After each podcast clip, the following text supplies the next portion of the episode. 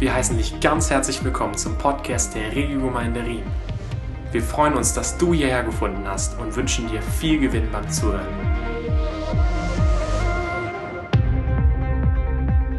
Erst recht Gästen, die da sind, die möchte ich nochmal herzlich willkommen heißen. Fühlt euch wie zu Hause.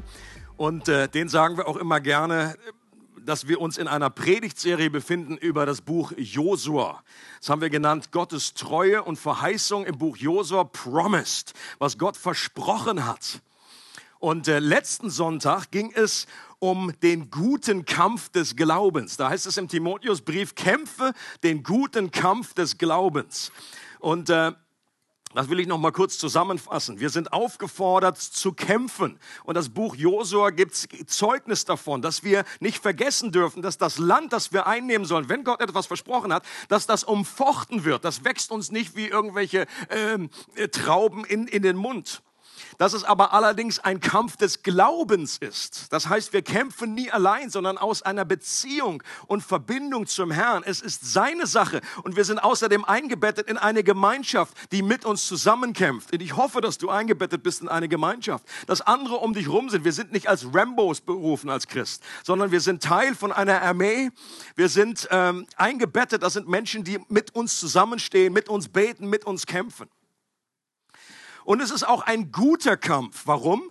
Weil Jesus auf allen drei Schlachtfeldern bereits gesiegt hat und uns seine Waffen zur Verfügung stellt. Ich habe gesagt, klassisch in der Theologie, in der ganzen Kirchengeschichte gibt es drei Kampffelder, wo wir kämpfen. Es ist die Welt, in der wir zu kämpfen haben, ist unser Fleisch, unsere alte Natur und es ist der Teufel. Es ist eine, eine reale Macht, die gegen uns steht. Und für die Welt Jesus hat gesagt, ich habe die Welt überwunden und er gibt uns als Waffe sein Wort, um unseren Sinn zu erneuern und Lüge durch Wahrheiten zu ersetzen. Das ist die erste Waffe, die uns gibt. Dann hat Jesus auch das Fleisch besiegt. Das ist schon unsere alte Natur, das ist schon besiegt, auch wenn du das noch in dir spürst. Und er hat uns seinen Geist gegeben, der uns hilft, unsere verbogene Natur wieder zu heilen. Das ist die Kraft, die er ausgegossen hat in uns hinein. Der Geist Gottes, das ist die zweite große Waffe. Und dann heißt es, dass Jesus auch den Teufel am Kreuz besiegt hat durch sein Blut und dass er, dass er am Kreuz vergossen hat. Und wenn wir uns darauf bewusst berufen, wenn wir uns Gott unterstellen und sagen, dieses Blut, das ist für mich gültig, dann wird der Feind fliehen. Widersteht dem Teufel, so flieht er von euch. Und selbst wenn wir eine Schlacht verlieren, so ist doch der Krieg schon gewonnen und Gott kann selbst aus unseren Niederlagen einen Sieg schaffen. Deswegen ist das ein guter Kampf des Glaubens. Und einerseits vergessen wir diesen Aspekt in unserem Leben leicht. Ich jedenfalls, ich vergesse das immer wieder. Das ist mir nicht ständig bewusst, dass wir da in einer Auseinandersetzung sind es ein Krieg tobt um unsere Seele. Auf der anderen Seite braucht aber auch dieses Bild vom Kampf eine Ergänzung. Ansonsten wäre unser Le ganzes Leben sehr verbissen, mühsam und einseitig. Wenn wir also nur dieses Bild vor Augen haben und sagen, das ist ja immer Kampf, das ist ja immer Kampf. Schon schwer das Leben, schon Kampf. Ja, das ist richtig, das ist eine Seite, aber wir brauchen, die Bibel gibt immer schöne Ergänzungen. Es ist immer das eine und auch das andere. Deswegen meine Lieblingsantwort auf jede theologische Frage ist beides. Das ist die beste Antwort. Ich sage, nach sechs Jahren langer Theologie kannst du dir gerade sparen. Sagst immer, wenn jemand dich fragt, du ist es das oder das, sagst beides, bist meistens richtig. Im Bild von Psalm 23 gesprochen, Gott deckt uns eben auch einen Tisch im Angesicht unserer Feinde. Er salbt unser Haupt mit Öl und füllt unseren Becher so voll, dass er überfließt. Der Psalm sagt nicht, jetzt muss erstmal alles fertig gekämpft werden und dann, wenn alles, alles, alles gut ist, da können wir nämlich lange warten. Das Leben ist nämlich immer voll von Herausforderungen. Wenn mich jemand fragt, wie geht's dir, da sage ich auch beides. ist eigentlich immer beides gleichzeitig. Es gibt nie der Punkt, wo alles gut ist oder alles schlecht ist. Es gibt immer Good Bits, hoffnungsvolle Dinge, Grace, die ich erlebe. Und es gibt immer Herausforderungen, wo irgendwie was shitty läuft. Und um diese Seite soll es heute gehen. Um, nicht um Shitty, sondern um, um den gedeckten Tisch. In Kapitel 13 bis 21, die lassen wir jetzt aus im Buch Josua. Die überspringen wir stumpf. 13 bis 21, da wird im Buch Josua beschrieben, wie das Land an die verschiedenen Stämme verteilt wurde. Das ist dann manchmal etwas mühsam, wenn man das durchliest und sagt, oh, der, der Stamm hat das bekommen. Yes, okay, I get the picture. Yes, der hat das bekommen. Yes, yes, yes. Wie sie, aber auch da wird wieder deutlich, dass Gott nicht pauschal eine Gabe hat für alle, sondern auch hier, die Taube, die da ist, teilt jedem unterschiedlich zu. Und sie haben ihr Erbe in Anspruch genommen. Und dann heißt es am Ende von Kapitel 21, das ist wie ein Resümee des gesamten Buches. So gab der Herr Israel das ganze Land, das er ihren Vätern zu geben geschworen hatte. Und sie nahmen es in Besitz und sie wohnten darin. Und der Herr verschaffte ihnen Ruhe. Ruhe betone das so, weil es darum heute geht. Ruhe. Ruhe ringsumher, ganz wie er es ihren Vätern geschworen hatte. Und keiner von allen ihren Feinden hielt vor ihnen stand. Alle ihre Feinde gab der Herr in ihre Hand. Es fiel kein Wort dahin von allen den guten Worten, die der Herr zum Hause Israel geredet hatte. Alles traf ein. Promised. Das ist wie die Zusammenfassung, der Kern von dem ganzen Buch Josua. Ist ein Beleg dafür, dass Gott treu ist, dass man sich auf seine Verheißungen verlassen kann. Da kannst du dein Leben drauf bauen. Und auch wenn die Erfüllung manchmal länger dauert oder auch anders eintrifft als gedacht. Das war ja damals auch so. Kein Wort, das Gott geredet hatte, ist verpufft oder zu Boden gefallen. Jedes Wort traf ein. Das wird auch unser Resümee eines Tages mit genügend Abstand sein. Wenn du im Himmel angekommen bist, auf der neuen Erde, wirst du zu, zu, zurückschauen und wirst genau das sagen. Gott ist treu. Kein Wort, das er jemals gesprochen hat, ist verpufft, ist irgendwie einfach, äh, ist nicht in Erfüllung geraten. Und selbst wenn wir untreu sind, ist Gott treu. Und that's amazing amazing grace. Und ich möchte mich besonders auf dieses Wort Ruhe fokussieren. Der Herr verschaffte ihnen Ruhe ringsherum. Und das hatte damit zu tun, dass er alle Feinde in ihre Hand gab. Aber diese Ruhe, das ist weit mehr als einfach jetzt nur äh, äh, Waffenstillstand. Dieses, diese Ruhe ist eine Verheißung, die aus dem Paradies heraus durch das gesamte, durch die gesamte Bibel geht. Gott verheißt seinem Volk eine Ruhe. Und wie gesagt, das ist mehr als chillen. Das ist einfach mehr als, äh, ich gebe euch eine Pause. Das ist hier nicht gemeint. Die Ruhe, von der Gott redet, hat eine viel, viel tiefere Bedeutung. Und was hat es geistlich damit auf sich? Welches Prinzip steckt dahinter verborgen, was auch für uns heute noch relevant ist? Möchtest du, klingt das gut für dich, das Wort Ruhe? Wahrscheinlich besser als Kampf, right? Deswegen glaube ich auch, es braucht eine Balance in dem. Beides.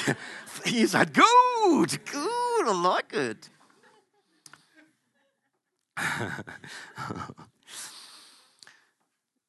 Im Hebräerbrief finden wir zu diesem Thema hilfreiche Einblicke. Ich möchte einen etwas längeren Abschnitt lesen und ich gehe mal davon aus, dass das so ein Abschnitt ist, den, immer, den man eigentlich nicht so oft liest. Und manche vermeiden ja den Hebräerbrief grundsätzlich, wenn er nicht gerade irgendwie in einem Jahresplan ankommt. So.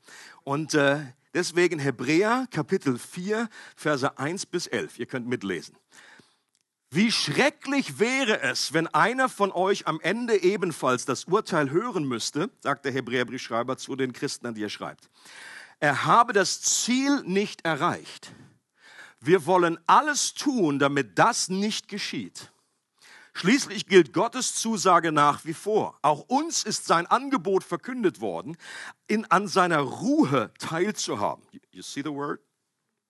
Genau wie jenen Menschen damals, ihnen allerdings hat es nichts genützt, diese Botschaft zu hören, weil zum Hören nicht der Glaube hinzukam. Wir jedoch haben die Botschaft geglaubt und angenommen, und wer das tut, bekommt Anteil an seiner Ruhe an der Ruhe, auf die Gott sich bezog, als er sagte, ich schwor in meinem Zorn, niemals sollen sie an meiner Ruhe teilhaben. Nun gibt es diese Ruhe zwar schon seit der Erschaffung der Welt, denn dort, wo vom siebten Schöpfungstag die Rede ist, lesen wir, am siebten Tag, als Gott das ganze Werk der Schöpfung vollendet hatte, ruhte er. Und doch sagt Gott, wie eben zitiert, niemals sollen sie an meiner Ruhe teilhaben. Die Erfüllung seiner Zusage, Menschen an seiner Ruhe Anteil zu geben, steht also immer noch aus. Die, denen er dieses Angebot ursprünglich machte, haben das Ziel nicht erreicht, weil sie ihm nicht gehorchten. Deshalb hat Gott für eine neue Gelegenheit gesorgt. Es ist dieses heute, von dem er lange nach jenem Geschehen durch David an der bereits erwähnten Stelle sagt, wenn ihr heute die Stimme Gottes hört, dann verschließt euch seinem Reden nicht. Und zwar hat Josua die Israeliten in das ihnen zugesagte Land geführt, aber an der eigentlichen Ruhe hatten sie deswegen immer noch nicht teil, sonst hätte Gott nicht zu einem späteren Zeitpunkt noch einmal von einem neuen heute gesprochen. Somit wartet auf Gottes Volk noch eine Zeit vollkommener Ruhe, die wahre Sabbatfeier. Denn wer an Gottes Ruhe Anteil bekommt, darf von all seiner Arbeit ausruhen, genauso wie Gott ruhte, als er alles erschaffen hatte. Setzen wir also alles daran, an dieser Ruhe teilzuhaben und lassen wir uns den Ungehorsam jener früheren Generation als warnendes Beispiel dienen, damit wir nicht wie sie zu Fall kommen. Okay. Das ist ein kompakter Abschnitt. Und ich glaube, wie gesagt, dass das nicht so der tägliche oder das, das glaube ich, nicht ein Abschnitt ist, der bei euch am Kühlschrank hängt. Ich möchte das etwas zusammenfassen. Ich glaube, der Hebräerbrief ist für viele Christen geistliches Pumpernickel. Kennt ihr Pumpernickel? Kennt man in der Schweiz Pumpernickel? Schwarzbrot. Schwarzbrot. Und für viele Christen ist es außerdem irgendwie manchmal Hebräer, da gibt es verschiedene Stellen, solche Warnungspassagen, wo man die liest und denkt, oh meine Güte, da mag ich gar nicht weiterlesen. Da steht dann irgendwie, dass wir nicht irgendwie Buße tun können erneut, dass wir nicht umkehren können, dass wir Dinge verlieren. Und wir denken automatisch, oh meine Güte, wenn ich das jetzt, äh, Hebräer 6 ist schon der Klassiker, da will man gar, gar, gar nicht mehr weiterlesen. Und ich hoffe, dass es etwas mehr Licht bringt, auch in diese, in den Hebräerbrief. Ich fasse das etwas zusammen. Der Schreiber des Briefes sagt hier, dass die Generation des Volkes, die aus Ägypten ausgezogen sind, nicht in Gottes Ruhe eingekehrt sind, nicht hineingekommen sind. Warum? Weil sie nicht in das gelobte Land hineingekommen sind. Das ist ein und dasselbe. Sie sind nicht in die Ruhe reingekommen, sprich in das gelobte Land. Und zwar warum? Durch anhaltenden Unglauben durch massive Rebellion, durch Unglauben. Die Bibel berichtet davon, das waren zehn massivste Rebellionen, in denen sie immer wieder gesagt haben, Gott, wir wollen da, wir wollen zurück, wir haben die Schnauze voll, wir wollen das nicht und wir wollen auch nicht da rein. Äh, das war dann das, das, das, das Fass, was das, äh, der Tropfen, der das Fass zum Überlaufen gebracht hat. Und wie gesagt, und das sind nicht irgendwie, die haben nicht ihre stille Zeit vergessen irgendwie einen Tag, sondern das war ein massivstes Auflehnen, Unglaube, nicht umkehren wollen. Und da gab es einen Punkt, wo Gott geschworen hat, ihr werdet nicht in das gelobte Land hineinkommen. Und ich sage nochmal, das gelobte Land ist nicht der Himmel, sondern er steht für das, wofür wir errettet wurden. Mit zwei Ausnahmen, mit Josua und Kaleb. Das waren die beiden, die reinkommen konnten. Und wichtig zu beachten an der Stelle ist, dass sie nicht ihre Rettung verloren haben. Selbst diese Generation nicht. Die sind ja im Bild nicht zurückgefallen nach Ägypten. Die sind einfach nur festgesteckt, die sind irgendwie wie nicht mehr weitergekommen und sie sind nicht hineingekommen in das, wofür Gott sie äh, er, errettet hat. Sie waren aus der Sklaverei Ägyptens gerettet worden durch das Blut des Lammes und diese Rettung wurde nie rückgängig gemacht. Aber sie kamen nicht in das hinein, was Gott noch für sie an Berufung, an Segen, an Erbe, an Ruhe vorgesehen hatte. Ist der Punkt klar? Ihr dürft nicken oder Erst die nächste Generation. Ja, in dem Fall macht bitte nicht beides. Erst die nächste Generation, das war der ganze, das ganze Buch Josua, hat diesen Segen erlebt und Gott hat ihnen Ruhe verschafft. Der Hebräerbrief sagt aber, dass diese Ruhe nicht das Ende der Verheißungsfahnenstange war, denn sonst hätte David nicht hunderte von Jahren später ebenfalls von einer weiteren Gelegenheit geredet, in seine Ruhe einzugehen. Und außerdem war das, was zur Zeit von Josua und das, was zur Zeit von David geschah, nur eine teilweise Erfüllung dieser Ruhe, die wir als Christen im neuen Bund, wir müssen eben keine Angst haben, diese Verheißung verpasst zu haben. Im Gegenteil, die wahre Erfüllung, die vollkommene Ruhe steht uns erst im neuen Bund durch Jesus zur Verfügung. Und diese verheißene Ruhe wird dann auch mit dem Sabbat in Beziehung gebracht. Das ist interessant. Habt ihr das gesehen im Text? Da geht es um die Ruhe, in die wir eingehen und den Sabbat. Sabbat. Das verheißene Erbe und das Prinzip des Sabbats sind eigentlich dasselbe. Und durch den ganzen Hebräerbrief hindurch wird deutlich, dass nur ein anhaltender Glaube dazu führt, dass wir Gottes Absichten erfüllen und eben auch in seinen Segen, in seine Verheißung hineinkommen. Unglaube kann zu einem Verlust führen, nicht dem Verlust der Erlösung. Darüber, darum geht es im ganzen Hebräerbrief aus meiner Sicht nicht. Das war mal etwas unglaublich Befreiendes, als ich das gelesen habe. Es geht bei diesen Warnungspassagen, es geht nicht darum, dass wir unsere Errettung verlieren. Es geht darum, dass wir nicht in das hineinkommen, in die Reife hineinkommen, in all das, was Gott uns geben möchte. Es kann zu einem Verlust kommen, auch im Leben eines Christen, aber das ist der Verlust unserer Brauchbarkeit, unserer Freude, der Nähe Gottes, seiner Ruhe, unserer Berufung. Und davor warnt, warnt der Hebräerbrief und sagt, dass solange wir seine Stimme hören, alles im grünen Bereich ist. Manche Christen denken also, oh, weia, bin, ist schon zu weit bei mir. Wie sieht's aus? Äh, Habe ich schon zu viel, äh, zu oft bin ich schon zu oft um, um den Berg gelaufen die, die beste Antwort an der Stelle ist, so, sobald, solange du Angst hast, das verpasst zu haben, hast du es noch nicht verpasst. Okay? Solange du seine Stimme noch hörst und sagst, oh, ich fühle mich da überführt, ich fühle einfach äh, und, und umkehren kannst. Es ist nicht die, die Umkehr ist nicht möglich, weil Gott es nicht mehr möglich macht, sondern weil du dein Herz so verhärtet hast, nach so langer Zeit, nach massivsten Rebellion, dass das dann nicht mehr möglich ist. Du willst gar nicht mehr umkehren. Aber es sollte zu einer gesunden Ehrfurcht Gott gegenüber führen. Und die warnenden Beispiele auch aus der Schrift, die sollen wir uns zu Herzen nehmen und darauf achten, dass unser Herz nicht durch anhaltenden Ungehorsam und Unglauben seiner Stimme gegenüber verhärtet wird. Es kann dann der Punkt kommen, an dem unser Herz so taub ist, dass wir seine Stimme gar nicht mehr hören und viel von dem, was uns Gott, zu was uns Gott berufen hat, werden wir aufs Spiel setzen. Das ist eine echte Gefahr, auch im, Christ, im Neuen Testament. Aber es ist etwas komplett anderes, als wenn man denkt, oh, ich, ich werde, meine Errettung ständig steht auf dem, äh, auf dem Prüfstand und ich, ich werde meine Errettung verlieren. Das ist nicht die Aussage. Vielmehr sollen wir danach trachten, Gott immer in allen Stürmen und Kämpfen zu vertrauen und damit zu rechnen, dass er irgendwann einen positiven Schwur des Segens über uns ausspricht, der dazu führt, dass wir seinen Segen und seine Ruhe jetzt nicht mehr verlieren werden. Das ist zum Beispiel, hat Abraham erlebt. Gott hat Abraham eine Verheißung gegeben und sagt, wenn du, mir, wenn du mir folgst, dann werde ich dein Samen groß machen und ich werde dieses Land erfüllen. Guck dir die Sterne an, guck dir den Sand an. Aber das war an der Stelle war es ein Angebot. Das war eine Verheißung, die aber geknüpft war an eine Bedingung. Und dann bei der Prüfung, bei der größten Prüfung in Abrahams Leben, nach vielen, vielen Jahren auch des Kampfes, des, des, des Glaubens, des Ausharrens, wie lange hat Abraham dann und wurde immer gerufen? Sein Name heißt Vater vieler Völker. Stell dir vor, so wirst du ständig gerufen. Wie viele Völker hast du? Wie viele Söhne? Zero. Vater vieler Völker, komm mal rüber. Und das muss einfach ständig, was war das für eine Herausforderung in seinem Leben? Über Jahre, über Jahre. Und hat Gott gebeten, Gott, was ist los? Was ist mit den Sternen? Was ist mit dem Sand? Vielleicht kannst du dich damit identifizieren.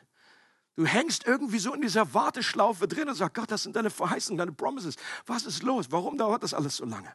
Und die größte Prüfung war, als er seinen Sohn dann, äh, den, den er dann endlich hatte. Und Gott hat gesagt, gebt ihn mir zurück. Und als er das gemacht hat und Gott dann rechtzeitig eingegriffen, das war nie Gottes Plan, dass er das letztendlich ausführt. Aber als er willig war, dann sagt Gott zu ihm, jetzt weiß ich, dass du mich fürchtest. Und dann hat er geschworen. Und jetzt, ab diesem Moment, wo Gott geschworen hatte, war es unumkehrbar. Jetzt hat es nichts mehr mit Abraham zu tun gehabt. Jetzt konnte Abraham sich auf den Kopf stellen. Das wurde jetzt erfüllt. Steht ein Unterschied. Und ich glaube, das ist auch ein Bild für uns. Das hat David genauso erlebt. Nach den langen, langen Jahren, ich glaube ungefähr 14 Jahre war David nach der Verheißung, dass er doch der König sein würde. Er wurde gesalbt, er wurde direkt berufen dazu. Aber über 14 Jahre hat sich das überhaupt nicht so entwickelt. Er ist einfach geflohen, wie so ein Hund haben sie ihn gejagt durch die ganze Wüste. Aber irgendwann kam der Punkt nach vielen, vielen Kämpfen, wo Gott geschworen hat, jetzt werde ich dich segnen und dein Haus wird nie mehr äh, aufhören. Dein Name wird bestehen bleiben, das Haus Davids. Und ich glaube, dass Gott das auch über unserem Leben tut. Nach langer Zeit, wenn wir im Hebräerbrief heißt es durch Glauben und Ausharren geduldig dranbleiben, werden wir den Segen erben. Und dann kann der Punkt kommen, wo Gott einen Schwur über unser Leben ausspricht und sagt, Florian, jetzt werde ich dich segnen und ich schwöre es. Und dann kommen wir in eine Art Ruhe hinein. Okay?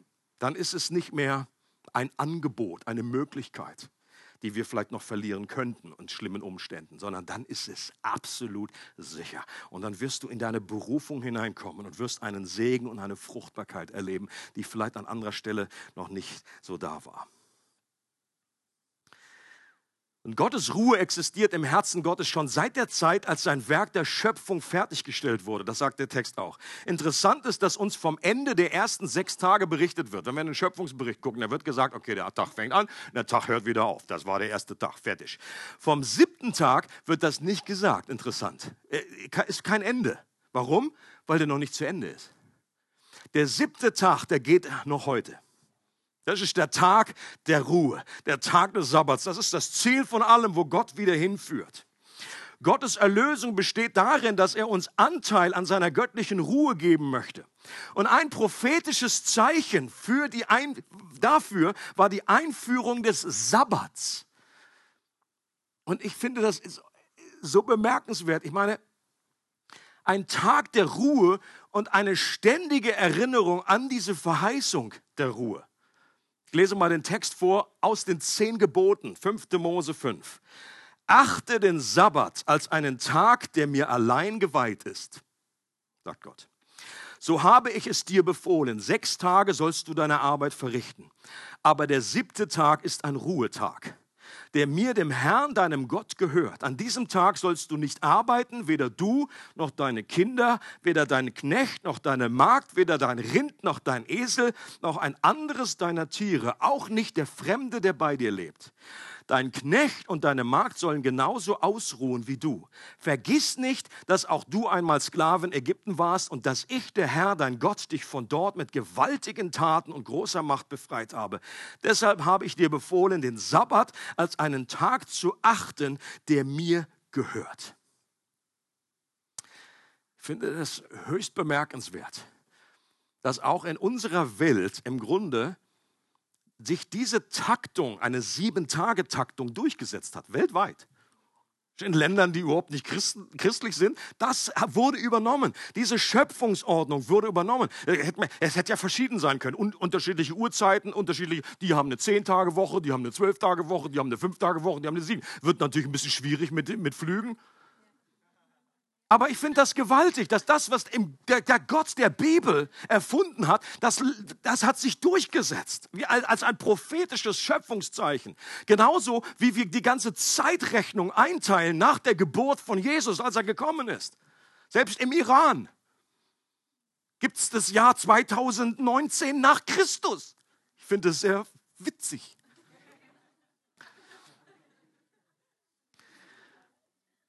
Und viele Christen können mit dem Sabbat ja eigentlich nicht mehr so richtig was anfangen. Ist euch das mal aufgefallen? Wenn du Leute, wenn du Christen fragst, wie, wie, wie feierst du Sabbat? Sagen sie, hm, weiß auch nicht. Ich habe einen Tag frei, aber ist es das? Man hakt das irgendwie unter Altes Testament ab. Und dann hat das gar keine Bedeutung mehr für uns. Das andere Extrem ist, dass man immer noch einen sehr gesetzlichen Zugang dazu hat. Das gibt es auch dann, äh, dann muss das irgendwie der Samstag sein. Das habe ich auch schon gehört in, so, in, in frommen Kreisen. Ja, ja, es ist ja der Samstag, der Sabbat, der Samstag. Ich sage, okay, dann finde mir mal den Original Samstag. Oder man darf dann nicht irgendwelche speziellen Dinge tun, darf schon nicht ins Kino gehen. Vor ein paar Generationen war das dann noch am Sabbat, geht gar nicht. Ja? Also da wird nichts eingekauft, da wird, gehst du ins Kino, da wird nicht Rasen gemäht. Keine Freude. Interessant ist ja, dass der Sabbat Interessant ist ja, dass, dass der Sabbat Teil der zehn Gebote ist, von denen sich ja die meisten Christen einig sind, dass sie auch heute noch im neuen Bund gültig sind. Okay? Wenn ich jetzt hier fragen würde, ja gut, gelten die zehn Gebote heute noch? Wenn man sagen, ist es heute auch noch nicht erlaubt zu morden? Dann sage, jupp, das sollte noch gelten. Sollen wir heute noch Vater und Mutter ehren? Da an der Stelle ist nicht beides erlaubt. Okay? Jawohl. Sollen wir auch heute noch nicht lügen? Jawohl. Äh, nicht die Ehe brechen. Jawohl, das gilt noch. Und das Sabbat zu heiligen, den Sabbat zu feiern, ist eins der zehn Gebote. Und deswegen die Frage, okay, äh, es wäre schon merkwürdig, wenn das Sabbatgebot das einzige wäre, was irgendwie eine glorreiche Ausnahme bildet. Ja gut, das hat sich erfüllt im Alten Bund, das ist, das ist Israel, da machen sie irgendwie Shabbat Shalom und so weiter und dann heute nicht mehr. Und bis zum heutigen Tag ist für Menschen jüdischen Glaubens das Halten des Sabbats ein zentraler Aspekt ihrer Identität als Gottes Bundesvolk. Als Kathy und ich und auf unserer Kreuzfahrt da waren, über unser Silvesterkreuzfahrt, da, äh, Silvester habe ich gesagt? Nein, Silberhochzeit wollte ich sagen. Das, das fängt ja auch mit S an. Das fängt ja auch mit S an. Ja, sorry, Fehler. Das ist das Alter, Christoph. Das Alter! Bei unserer Silberhochzeitskreuzfahrtreise, da haben wir irgendwie Juden kennengelernt, die neben uns saßen. Und sie war interessant. Sie hat mich natürlich gefragt, was machen Sie beruflich? Bei mir dauert das immer nicht so lange, bis man irgendwie im Thema ist. Ich, ich bin Pastor und dann sagt sie, ich bin Rabbi. Also sie wohlgemerkt. Sie hat gesagt, ich bin Rabbi. War also noch eine etwas liberalere Fraktion im Judentum. Normalerweise bist du als Frau nicht Rabbi. Aber bei ihr ging das, ja. Und dann hatten wir einfach uns ausgetauscht, hatten super interessante Gespräche. Und dann zum Schluss an einem hat sie dann selber diese, die Schabbatfeier dann geleitet, hat uns mit eingeladen. Und das war einfach, und da ist mir neu bewusst geworden, wie wichtig, wie zentral der Schabbat ist bei den Juden in einem New Yorker Krankenhaus mit vielen jüdischen Ärzten und Patienten am Sabbat äh, ist, es, ist es manchen Krankenhäusern so, dass alle Fahrstühle darauf programmiert sind, auf jeder Etage anzuhalten, damit man bloß nicht gezwungen ist, am Sabbat einen Fahrstuhlknopf zu drücken. Weil das wäre Arbeit. Okay?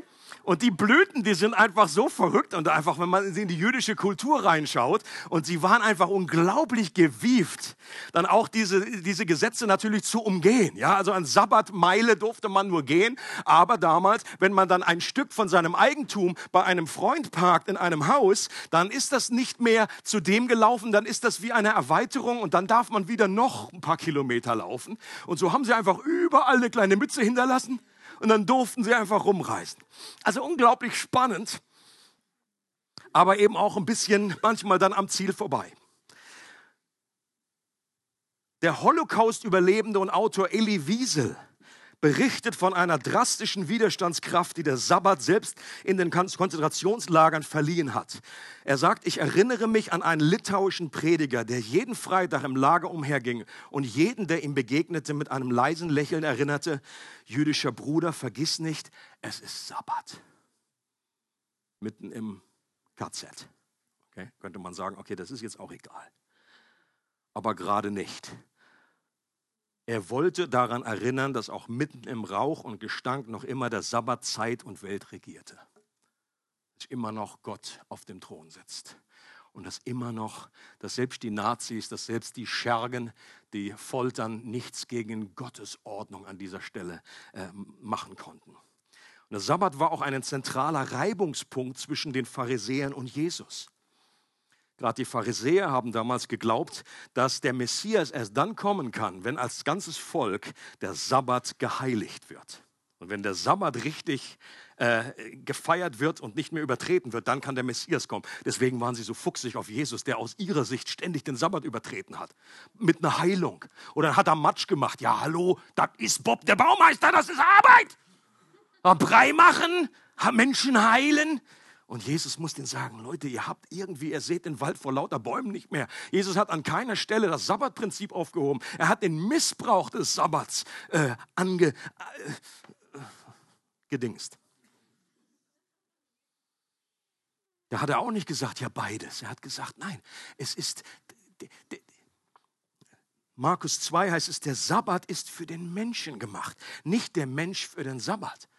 Das haben sie aus den, aus den Augen verloren. Dieses göttliche Geschenk haben sie aus den Augen verloren. Er sagt zu ihnen, ja meine Güte, wenn dein eigenes, äh, dein Esel da irgendwie in den Graben fällt, da sagst du auch nicht, sorry Esel, muss verrecken, ja, ist es gerade Sabbat, was soll ich machen? Und wie ist das mit Menschen, wenn Mensch, der millionenmal wertvoller ist als ein oller Esel, der ist irgendwie krank und Jesus, den soll ich jetzt nicht heilen am Sabbat? Are you joking?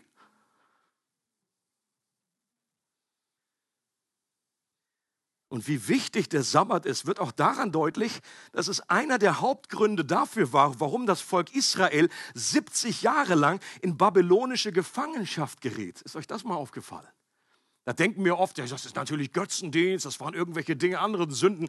Aber das äh, äh, nehmen wir manchmal nicht wahr. In 2. Chronik 36, 21 heißt es, damit ging in Erfüllung, was der Herr durch seinen Propheten Jeremia vorausgesagt hatte, das Land sollte so lange brach liegen, bis es alle Ruhejahre bekommen hatte, die von den Königen nicht eingehalten worden waren. Darum blieb das Land nun 70 Jahre lang verwüstet. Das war einer der Gründe, deswegen auch die Zahl 70, weil das diese, diese Sabbatjahre waren. Und weil der Sabbat als, Einzel, als Einzeltag oder eben dann auch dieses, dieses alle sieben Jahre und dann das Jubeljahr, dann im 50. Jahr, weil das nicht eingehalten wurde, weil das übertreten wurde. Und ich persönlich glaube, dass der Sabbat im Neuen Testament nicht mehr als Gesetz zu verstehen ist aber dennoch ein Prinzip beinhaltet, das zeitlos ist und auf eine tiefere geistliche Wahrheit hinweist. Wir hatten gestern einen Einführungskurs, da kommt es natürlich dann auch irgendwie, das Schönste kommt immer zum Schluss, das beste Thema hatten wir Finanzen. Oh, yippie. Alle so, yeah, gib uns das Thema. Und auch da reden wir davon, dass das der Zehnte kein Gesetz mehr ist im Neuen Testament, aber trotzdem ein göttliches Prinzip, was nie aufgehoben wurde. Und ich glaube, mit dem Sabbat ist es ähnlich. Das kannst du auch vergleichen. Beim Geld ist es irgendwie rein rechnerisch, okay, du, ich ziehe was ab. Aha. Und Gott sagt, ich habe letztendlich mehr. Okay, interesting. Muss ich glauben. Werde ich versuchen.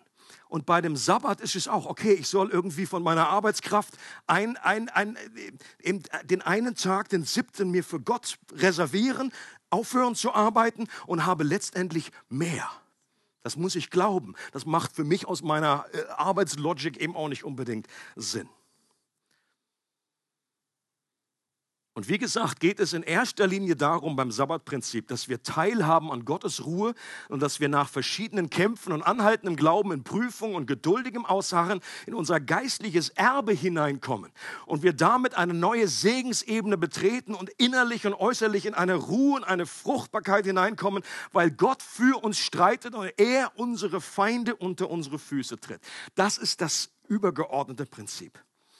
Und ich glaube, dass Jesus auch von demselben Prinzip spricht, wenn er in Matthäus 11 folgendes sagt. Berühmte Wort, aber hört es immer auf diesem Hintergrund des Sabbats.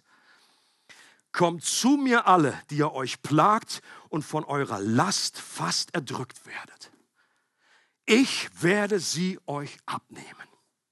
Nehmt mein Joch auf euch und lernt von mir, denn ich bin gütig und von Herzen demütig. So werdet ihr was finden? Ruhe finden für eure Seele. Denn das Joch, das ich auferlege, drückt nicht und die Last, die ich zu tragen gebe, ist leicht. Nochmal, an der Stelle redet Jesus nicht von einer kleinen Pause. Dieses Wort Ruhe heißt nicht einfach, ich gebe euch mal eine kleine Auszeit, dass ihr mal ein bisschen chillen könnt, ein bisschen Luft holen könnt.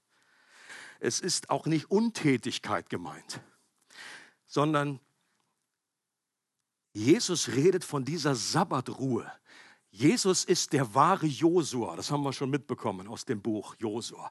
Und er ist der Josua, der, wenn wir ihm folgen, in der damaligen Zeit, wenn jemand, ein Rabbi davon gesprochen hat, ein Joch auf sich zu nehmen, auf das andere, dass sein Joch nehmen, dann hieß das, seiner Lehre zu folgen. Wir unterstellen uns seiner Lehre. Wir folgen ihm. Wir, wir tun das, was er tut. Wir nehmen die Wahrheit auf. Und wenn wir das tun, folgen wir diesem himmlischen Josua in das gelobte Land. Und wir werden nach einer Zeit vielleicht von Kampf, von Auseinandersetzung, von Jerichos, von sie, von, von Riesen, die wir erschlagen müssen, irgendwann in die Ruhe hineinkommen, weil wir wissen, wir leben aus einem vollbrachten Sieg heraus. Jesus hat gesagt, ich habe die Welt überwunden. Und wenn wir ihm folgen, dann leben wir von diesem Sieg und nicht für diesen Sieg. Und das Sabbatprinzip ist auch etwas, das Gott in die Schöpfungsordnung hineingewoben hat. Der Rhythmus von Arbeit und Ruhe spiegelt den Rhythmus wider, der die gesamte Schöpfung durchzieht. Da gibt es Tag und Nacht, da gibt es Licht und Dunkel, Sonnenaufgang und Sonnenuntergang, Ebbe und Flut. Es gibt die Jahreszeiten, es gibt Wachstum und Ruhe. Ähm, ich habe ein äh, Buch gelesen von Pete Scazzaro. Äh, der hat sich als Pastor einige Zeit mit dem Prinzip des Sabbats beschäftigt. Und er hat auch lange Zeit, hat er eigentlich keine Ahnung gehabt oder das war ihm irgendwie so ein bisschen suspekt oder er hat auf jeden Fall gesagt, nee, das ist irgendwie nichts Gescheites. Und, äh, und in, in, seinem Buch Emotional gesund leiten, was ich euch wärmstens empfehlen möchte, ich glaube, ich bringe nächstes Mal auch ein paar Exemplare mit, ähm, schreibt er ein ganzes Kapitel dazu und das ist mit das Beste und Hilfreichste, was ich dazu gelesen habe. Und ich möchte zum Schluss euch noch ein paar äh, ganz praktische Dinge daraus äh, weitergeben. Er ist der Überzeugung, dass der Sabbat auch heute noch eine Kerndisziplin der christlichen Nachfolge sein sollte, so wie das Wort Gottes und Anbetung. Okay? Das sind irgendwie Sachen, die man oft gehört hat. Das wird ständig gepreacht. Wer hat schon mal eine, eine Predigt über den Sabbat gehört? Habe ich mir selber gefragt. Okay, oh, hier schon drei, vier, ja aber das ist nicht auf jeden Fall, in kein, steht in keinem Verhältnis zu dem, was man sonst über Anbetung und das Wort Gottes hört. Geistliche Übungen retten uns nicht, aber wenn wir im Glauben wachsen wollen, sind sie unverzichtbar. Right? Äh, Gott liebt dich nicht mehr, wenn du, wenn du in der Bibel liest, er liebt dich nicht weniger, wenn du nicht drin liest. Wenn du aber weiterkommen möchtest und Gott mehr kennenlernen willst, dann ist die Bibel hilfreich wenn du Gott anbetest und betest, dann ist einfach etwas, eine Dynamik, die in dir freigesetzt wird. Gott kannst du damit nicht beeindrucken. Wenn wir den Sabbat halten, auch das ist kein Gesetz in diesem Sinne, da kommt irgendwie nichts, äh, kommt kein Feuer vom Himmel. Wenn wir den Sabbat nach, da werden wir nicht abgeschleppt in die Gefangenschaft. Aber das Sabbat ist ein Geschenk, der uns hilft in unserem Leben. Und Pizza Zero wirbt darum, dass wir auch den Sabbat als Gottes Geschenk an uns wieder neu entdecken, weil er unserem Leben einen Rhythmus gibt und uns gleichzeitig immer wieder an Gottes Verheißung erinnert. Der Ruhetag gezielt als geistliche Übung verstanden ist viel mehr als ein freier Tag. Okay? Viele Christen würden sagen, okay, von meinem Arbeitsrhythmus her, ich habe auch einen freien Tag. Aber die Frage ist, ist das, äh, freie Tag ist nicht dasselbe wie Sabbat. Und darum geht es mir jetzt auch, um das noch ein bisschen zu klären. Was ist der Unterschied? Ist einfach nur chillen angesagt, ist einfach nur frei oder ist es etwas anderes, bewusstes, klar mit einer klaren Absicht? Er definiert den Sabbat folgendermaßen. Der Ruhetag, das sind 24 Stunden, an denen wir innehalten, ruhen, das Leben genießen und Gott betrachten. Klingt das gut? 24 Stunden, an denen wir innehalten, ruhen, das Leben genießen und Gott betrachten. Und zu diesen vier Punkten noch ein paar Gedanken. Innehalten. Der Sabbat ist in erster Linie ein Tag, an dem die Arbeit ruht. Und zwar jegliche Arbeit, nicht nur die, für die wir bezahlt werden. Am Sabbat sagen wir Ja zu unseren Grenzen. Wir lassen die Illusion los, dass wir unverzichtbar sind für den Lauf der Welt. Wir erkennen an, dass wir mit all unseren Zielen und Projekten nie zu Ende kommen werden, dass Gott auf dem Thron sitzt und das Universum recht gut auch ohne unsere Hilfe regiert wird. Okay? Das ist, glaube ich, eines der Aufträge, etwas, was Gott uns immer wieder bewusst machen möchte. Das zweite ist Ruhen. An diesem Tag tun wir Dinge, die uns aufbauen und uns Energie geben. Vom Mittagsschlaf bis zum Lesen, Wandern, Hobbys nachgehen, gutes Essen. Sehr wohl gutes Essen. Alles, was nicht den Charakter von Arbeit hat. Dritter Punkt, genießen. Nachdem Gott die Welt erschaffen hat, erklärte er sie für sehr gut. Das war kein erschöpfter Kommentar. Oh, das ist gut, das ist gut. Jetzt bin ich fertig. Ist endlich erledigt. Hinter mir. Endlich Sabbat. Es war die freudige Anerkennung und das Genießen seiner Schöpfung. Und diesen Genuss mit einzustimmen, dazu lädt uns Gott gerade am Sabbat ein. Und deswegen ist eine wichtige Frage, wenn du dir selber neu überlegst, ich möchte dich durch die Predigt einfach nur anregen, das kann nur ein erster äh, Anstoß sein. Ich möchte dich ermutigen, dich mit dem Thema zu beschäftigen. Wenn, hol dir das Buch, lies das Kapitel durch, dann stell dir selber einen Plan auf. Setz dich mal selber mit dir selber zusammen äh, und mit dem Herrn oder mit deiner Ehefrau und überlege, was, wie könnte ein Sabbat aussehen für mich? Und mir ist völlig klar dabei, dass wir alle in unterschiedlichen Lebensphasen sind. Für eine, für eine junge Familie mit drei jungen Kids sieht das anders aus wie eine Familie, wo die zwei gerade ausziehen und heiraten.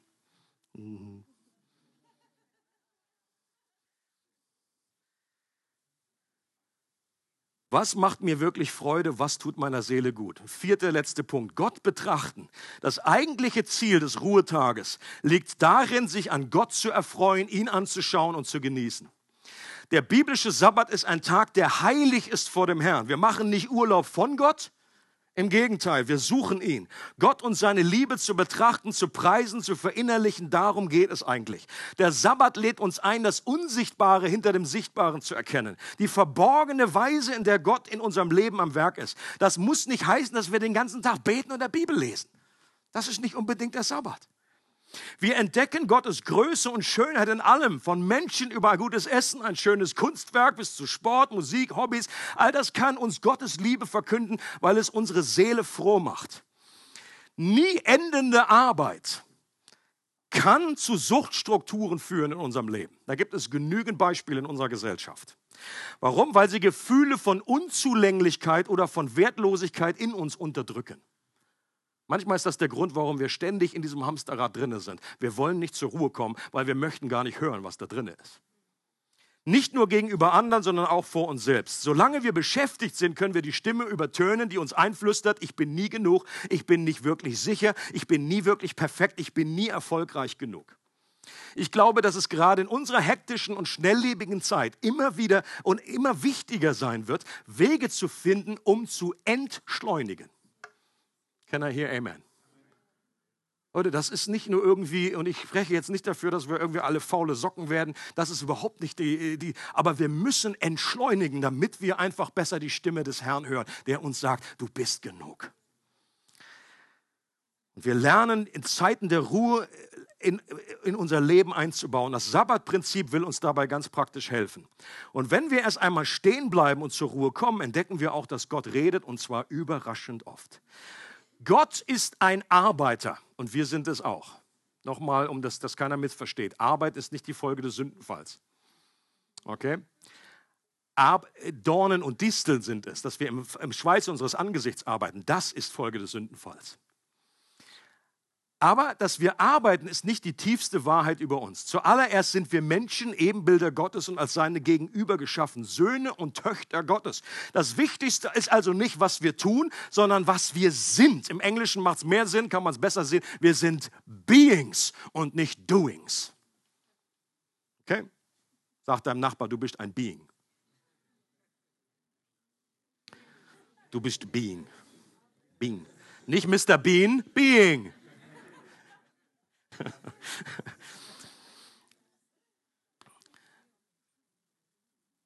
Okay, schaut noch mal ein Zitat von Pete Scazzaro an. Er sagt natürlich jetzt aus seiner Perspektive eines Pastors, ihr müsst natürlich in eurem Arbeitsfeld das für euch einsetzen.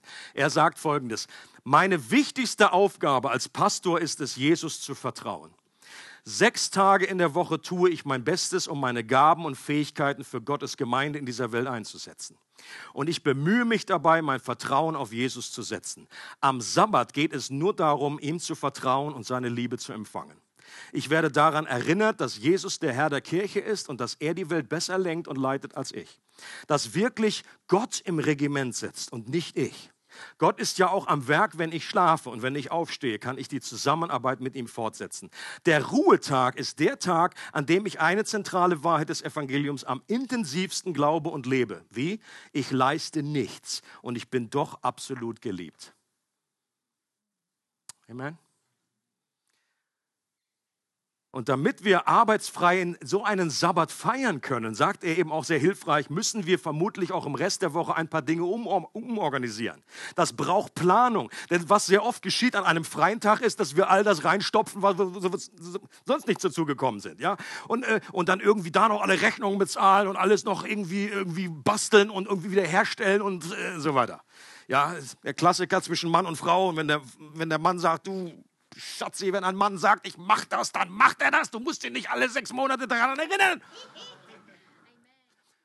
Und der Unterschied ist auch, was für den einen Arbeit ist, ist für den anderen Vergnügen. Okay, wenn ich irgendwie was reparieren soll, dann ist das das Schweißen meines Angesichts oder irgendwie was. Wenn Christoph, er macht am Sabbat, weil das einfach ihn erfüllt, weil das einfach sein Hobby ist, weil das er gerne macht. Das können wir, das muss für jeder für sich anpassen, was das bedeutet aber wir müssen das gut planen. Und das kann unterschiedliches bedeuten. Er sagt ja auch an einem Sabbat, ich beginne am Vorabend mit einem schönen Essen, mit Kerzen, Gespräch, Gebet. Ich genieße die Natur. Ich habe Zeit, mit den Kindern zu spielen. Äh, für die einen ist das äh, eine wunderbare Entspannung, mal mit den Kindern zu spielen. Für den anderen sage, das nicht, das ist meine Arbeit. Nimm du die.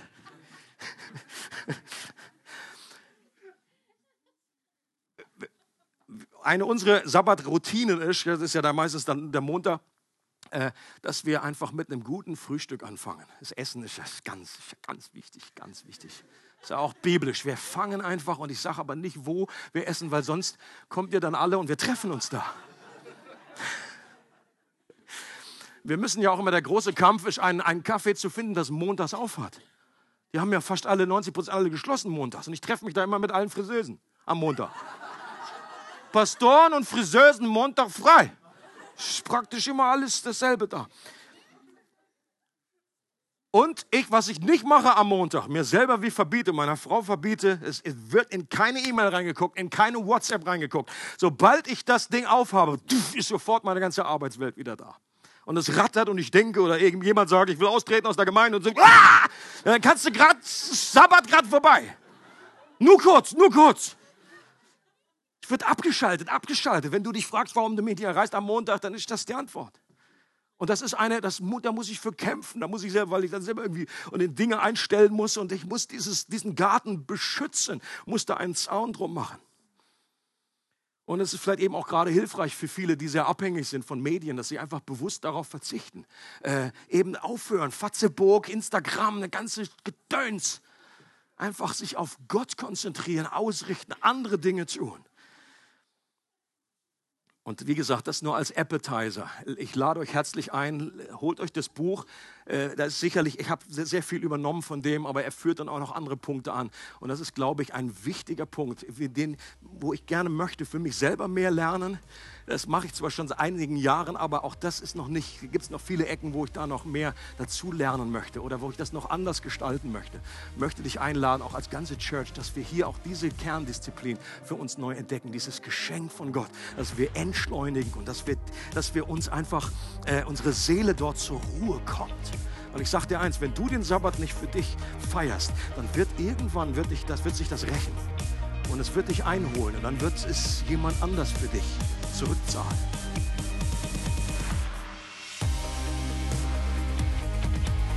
Für weitere Informationen über unsere Gemeinde besuche unsere Webseite www.regelgemeinde.ch.